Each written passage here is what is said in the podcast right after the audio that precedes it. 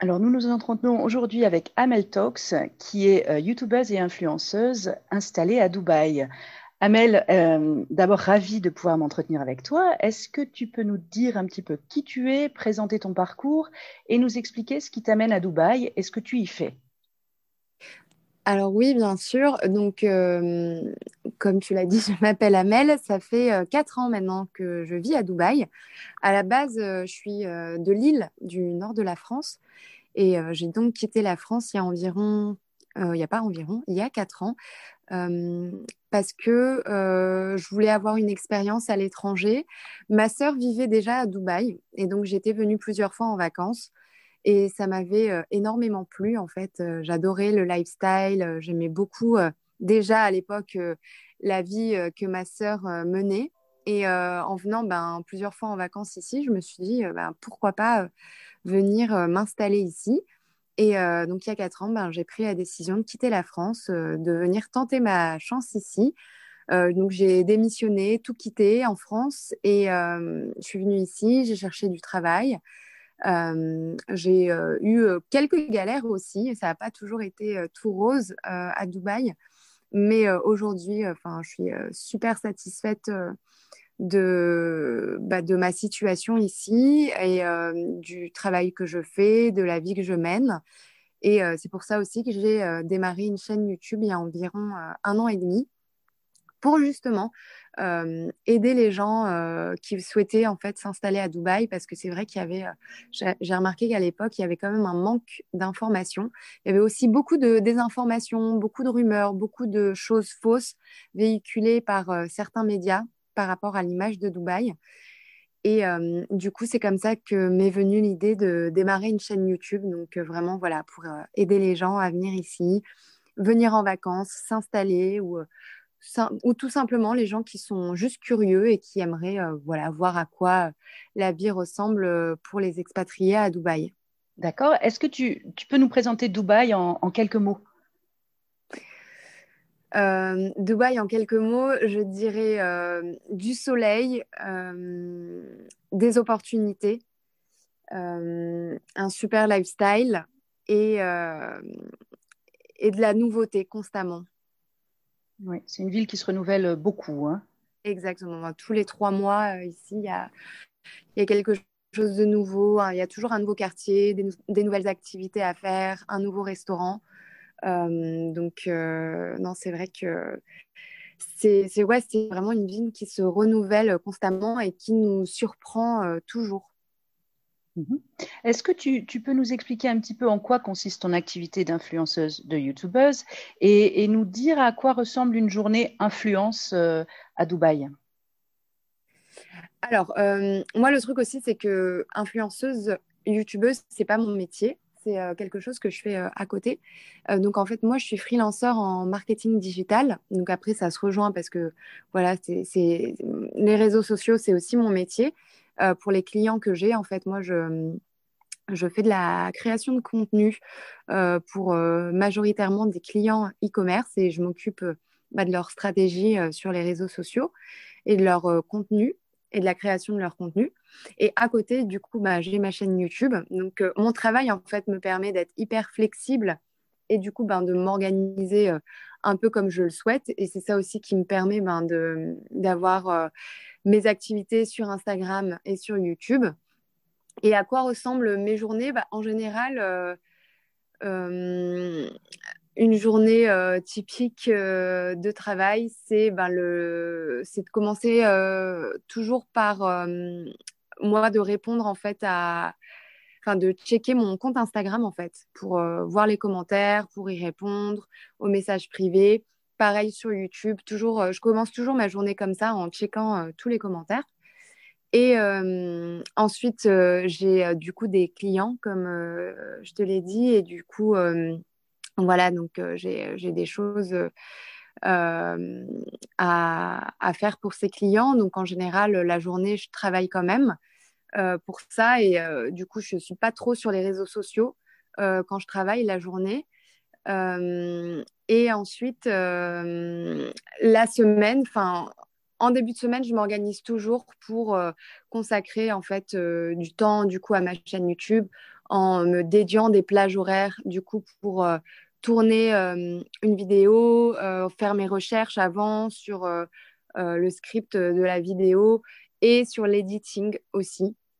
Donc, mes journées, elles, sont, sont jamais les mêmes. C'est tout le temps, tout le temps différent.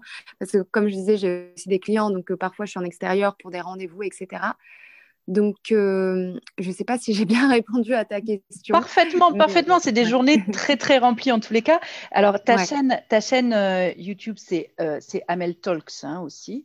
oui. Et Instagram aussi. Tu as actuellement, sur, sur YouTube, c'est 60 000 à peu près abonnés, c'est ça? Euh, un peu moins. J'ai 55 euh, 000 sur YouTube et 37 000 sur Instagram. D'accord, mais ça monte, ça monte assez rapidement, je pense. Ça monte et puis surtout que ça reste un sujet niche en fait. Dubaï, ce c'est pas quelque chose qui est mainstream. Enfin, surtout quand je me suis lancée euh, il y a un an et demi, il y a plein de gens qui me disaient mais tu crois que ça va intéresser que tu parles de Dubaï, etc. Et ça reste voilà quand même un sujet niche et bah, de voir que de plus en plus de gens s'y intéressent, de plus en plus de gens souhaitent tenter l'aventure ici, ben, du coup, bah, oui, ça, ça me conforte dans mon idée de départ qu'en fait, oui, bien sûr, il y a ce sujet, c'est niche de départ, mais ça peut, pourquoi pas, devenir mainstream un jour comme des vlogueurs à New York ou Los Angeles qui sont beaucoup plus mainstream que les gens de Dubaï. Alors justement, la tendance actuelle, c'est l'établissement d'influenceurs euh, français à, Dubaï. Euh, est-ce que tu peux nous en dire un peu plus à ce sujet? Pourquoi est-ce que ces, personnes récemment euh, ont choisi Dubaï, Dubaï également? Est-ce qu'il existe une communauté peut-être solidaire des influenceurs français sur place? Est-ce que tu la connais alors, euh, pourquoi les influenceurs déjà sont venus à Dubaï? Donc, il y a pas mal de raisons. Je pense que bah, la première raison, on ne va pas se le cacher, hein, c'est le fait aussi qu'on ne paye pas d'impôts ni de taxes ici. Donc, euh, pour euh, des personnes qui gagnent des millions d'euros par an, grâce à leur société et leur placement produit, bah, venir ici, ça leur permet d'éviter de payer plus de 40% de, taxes sur leurs bénéfices, ce qui est énorme. Et du coup, c'est une grosse, on va dire, économie d'argent pour eux en venant ici. après, il y a aussi le fait que ce soit hyper safe parce que beaucoup d'influenceurs ont eu des problèmes en France de cambriolage, problèmes d'insécurité, etc. Le fait de venir ici, ben, ça permet pour eux d'être en quelque sorte dans l'anonymat et aussi ben, de, pouvoir profiter euh, du fait que Dubaï est, Dubaï est une ville hyper hyper safe et euh, donc euh, personne n'a rien à craindre les, que ce soit et de n'importe quelle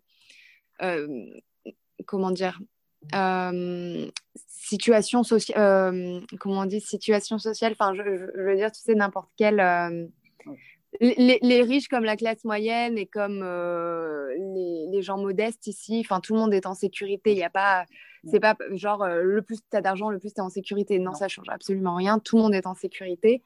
Et ça, c'est grâce euh, au gouvernement et aux lois du pays. Mhm. et après, ta deuxième question, alors c'était ah oui par rapport à la communauté. Oui. Bah, honnêtement, non, je ressens pas qu'il y ait spécialement une euh, communauté solidaire d'influenceurs ici. C'est clair qu'il y en a de plus en plus. Mmh euh, moi, personnellement, je les croise euh, de temps en temps en soirée, etc. Enfin, on fréquente à peu près les mêmes endroits parce que ben, Dubaï, au final, c'est... On, sort souvent dans les mêmes endroits. C'est pas non plus si grand que ça. Mmh mais non, je dirais pas qu'il y ait une communauté solidaire d'influenceurs. Il y a une communauté francophone euh, ou de français euh, solidaire, euh, elle existe, mais pas avec les influenceurs. D'accord. Parce que toi, tu es finalement quelque part un petit peu une, ancienne, entre guillemets. Ça fait déjà plusieurs années que tu es installée là-bas. Tu es toujours très, très entourée. Tu as beaucoup d'amis. En tous les cas, c'est ce que je peux voir dans, dans, ce, que, dans ce que tu publies. oui, alors moi, c'est vrai que quand je suis arrivée il y a quatre ans, il n'y avait pas cet engouement pour Dubaï. On n'en parlait pas autant qu'aujourd'hui. Après, bon, il y a aussi le fait que je pense euh, euh, la crise du Covid euh, qui a aussi accéléré les choses, le fait que Dubaï, ça reste une des seules destinations au monde qui reste ouverte aux touristes et qui encourage, donc, qui profite aussi de cette crise sanitaire pour encourager de, nouveaux, de nouveaux investisseurs et de nouveaux expatriés étrangers à venir s'installer. Eux, ils tirent aussi profit de ça. Et, et c'est vrai que c'est ça qui fait que bah, il y a vraiment de plus en plus de gens en fait qui, qui viennent ici. Alors justement, tu as fait le lien, puisque ma question euh, maintenant concerne euh, la Covid. Euh, quelle est la situation actuelle à Dubaï par rapport à la Covid-19 et, comment est-ce que la crise a été gérée jusqu'à aujourd'hui? Alors, je dirais que là, actuellement, la situation, elle est sous contrôle. Hum, en fait, nous, quand donc c'était en mars, quand on a eu le premier confinement, on n'a pas vécu le même confinement qu'en France. Nous, les règles étaient très très strictes ici. Euh, donc, euh, on n'avait vraiment pas droit de sortir. Euh, si on voulait sortir, c'était une sortie tous les trois jours. c'était, voilà, on ne faisait pas ce qu'on voulait. C'était très, très strict. Et ceux qui respectaient pas, c'était des amendes, voire la prison si vraiment ils, dépassaient les limites. Mmh. et s'ils mettaient en danger la vie des gens. Donc ici, on n'a vraiment pas vécu le même confinement. On a eu aussi un couvre-feu. Enfin, quand ils ont, ils ont commencé à, rouvrir et à, alléger un peu les, mesures. On avait un couvre-feu. Donc, et donc, je dirais que grâce à ça, ça a été très, très bien géré. Ils ont fait du testing en masse à l'époque. Enfin, ils en font toujours, mais vraiment, ils testaient. C'était un des, je crois, le premier pays au monde qui testait le plus pour son nombre d'habitants. Ils ont construit aussi des hôpitaux. Enfin, ça a été extrêmement, extrêmement bien géré. Et euh, après, voilà, le truc aussi, c'est que euh, ce n'est pas les mêmes ressources qu'en Europe et on est aussi beaucoup moins nombreux, on est 10 millions d'habitants. Donc c'est aussi euh, plus facilement gérable qu'un pays, par exemple, qui en a 100 millions. Mhm. Et ensuite, cet été, ils ont décidé de rouvrir aux touristes. Mais il y avait pas. Mais comme cet été, en fait, bah, il faisait super chaud et qu'en Europe, c'était ouvert aussi. En fait, les gens ont principalement voyagé en Europe. Et après est arrivé euh, l'hiver, donc euh, octobre, novembre, décembre, où là, tout le monde a commencé à refermer ses frontières. Dubaï est resté ouvert et Dubaï, en octobre, à partir d'octobre, c'est vraiment la saison. la météo est parfaite. Et donc là, les, les, touristes ont commencé à revenir. Et c'est ça qui a fait que le nombre de cas a augmenté. Donc là, en un mois, un peu plus peut-être, mais en deux mois, on est passé de 1000 cas par jour à presque 4000 cas par jour. Et ça, c'est dû au nombre euh, d'habitants, en fait, enfin, nombre de gens euh, à Dubaï. Même si euh, les mesures restent strictes ici, même s'il y a la distanciation sociale, le, le masque obligatoire, etc., bon, ben, c'est, les, cas ont quand même augmenté. Donc, là, dernièrement, ils ont, ils ont mis de nouvelles mesures en place, un peu plus strictes tout est toujours ouvert, mais euh, par exemple, dans les restaurants, maintenant, c'est plus 2 mètres euh, de séparation entre chaque table, c'est 3 mètres. Euh, c'est plus 10 personnes maximum par table, c'est 7 personnes. les rassemblements sont interdits à nouveau, les mariages de plus de 10 personnes également, c'est interdit. Donc là, ils, remettent des mesures en place. Et je sais, honnêtement, je ne sais pas, enfin, tout le monde me demande est-ce qu'il va y avoir un nouveau confinement, comment ça va se passer, etc. Ça, il y a personne, mais vraiment personne qui le sait. On peut absolument pas, on, peut absolument pas prévoir ce que le gouvernement en fait euh, décide. Euh, c'est tout à fait possible qu'il décide de remettre un confinement, qu'il fasse un couvre-feu, comme c'est tout à fait possible qu'ils disent bon bah non, on continue comme ça et puis euh, et puis voilà. Mais en tout cas, une chose est sûre, c'est que la situation est sous contrôle. Il y a déjà 2,5 millions de personnes qui ont été vaccinées. Euh, et, oui, voilà, c'est énorme sur 10 millions d'habitants. Et vraiment, eux, leur objectif, c'est de euh, vacciner au maximum la population, tester au maximum, et euh, voilà, pour assurer ben, la sécurité des résidents ici. D'accord. Alors, quelles sont les conditions actuelles pour entrer dans le pays en tant que, en tant que touriste? Et est-ce qu'il existe, bon, tu l'as déjà un petit peu dit, une meilleure période pour visiter la ville et le pays? Alors euh, là, pour venir, je crois qu'ils viennent de changer aussi la règle. Normalement, c'était un test PCR négatif fait 96 heures avant. Euh, et maintenant, ça, ça, a diminué, c'est 72 heures avant. Euh, c'est la, la, condition principale. Après, je crois qu'il faut aussi quand même avoir une assurance Covid au cas où. ils font aussi des testings à l'aéroport, à l'arrivée. Euh, aléatoirement. Pour certains pays qui sont sur euh, certaines listes, c'est obligatoire. et pour d'autres, c'est fait de manière aléatoire. Et, mais oui, c'est, mais il n'y a pas d'autres restrictions pour le moment. D'accord, ok. est-ce que tu peux partager avec nous quelques, quelques spots préférés à Dubaï ou ton spot préféré? De la bah, Et du coup, je réponds à ton autre question à laquelle je n'ai pas répondu sur la meilleure période. Oh, pardon. Alors, alors, pour moi, la meilleure période, honnêtement, c'est octobre, de octobre à décembre. Janvier, il fait un peu frais, je trouve, pour aller à la plage. Enfin, c'est possible, hein. on peut bien sûr aller à la plage, etc. Euh, mais janvier, février, moi, je dirais que c'est un peu euh, l'hiver ici, euh, même s'il fait toujours 24-25 degrés. Et après, mars, avril, c'est super. Il fait très, très beau. le soir, il fait pas trop chaud. et mais le truc, c'est qu'il y a aussi le ramadan cette année ah qui va tomber en, avril, mm, mm. parce que ça recule de 10 jours chaque année. Euh, là, c'est pareil, on ne sait pas trop comment ça va se passer avec le Covid. C'est possible que parce que c'est le ramadan, ils mettent de nouvelles mesures en place. C'est tout à fait possible. Donc, euh, juste, voilà, quand c'est le ramadan, euh, il est interdit de manger et boire en public. Donc, les restaurants sont quand même ouverts la journée, mais c'est caché. c'est donc voilà, je trouve que quand on ne fait pas le ramadan, quand on ne jeûne pas, c'est assez, euh, ça peut être assez restrictif. Euh, mais encore une fois, comme euh, là, il y a le Covid et comme c'est aussi la haute saison, avril, c'est possible que bah, cette année, il y ait de nouvelles mesures. D'accord. Donc, j'imagine que les hivers lillois te manquent pas trop. Pas du tout. non, ça me manque pas du tout. Non, non, bien sûr. Alors, tes, tes spots préférés à Dubaï ou ton spot préféré? Alors, mes spots préférés, euh, moi, j'adore le désert. Pour moi, mhm. euh, c'est vraiment, enfin, quand on vient à Dubaï, euh, aller dans le désert, c'est pour moi vraiment un incontournable.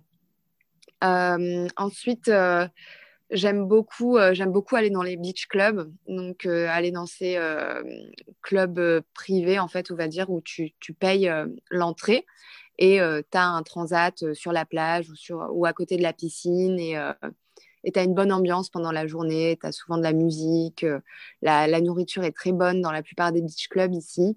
Donc ça, c'est euh, quelque chose que j'aime beaucoup faire le week-end aussi. Et, euh, et, ce qui est cool à Dubaï, c'est qu'il y a vraiment de tout en fait. Enfin, beaucoup de gens vont, penser que c'est très bling-bling à cause de l'image que donnent les influenceurs de la télé-réalité.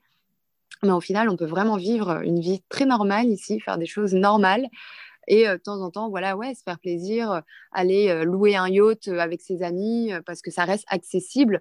Louer un yacht, au final, on pense que c'est super cher alors que si tu te débrouilles bien, ça te revient à 40, 50 euros par personne pour partir sur un yacht pendant 4 heures.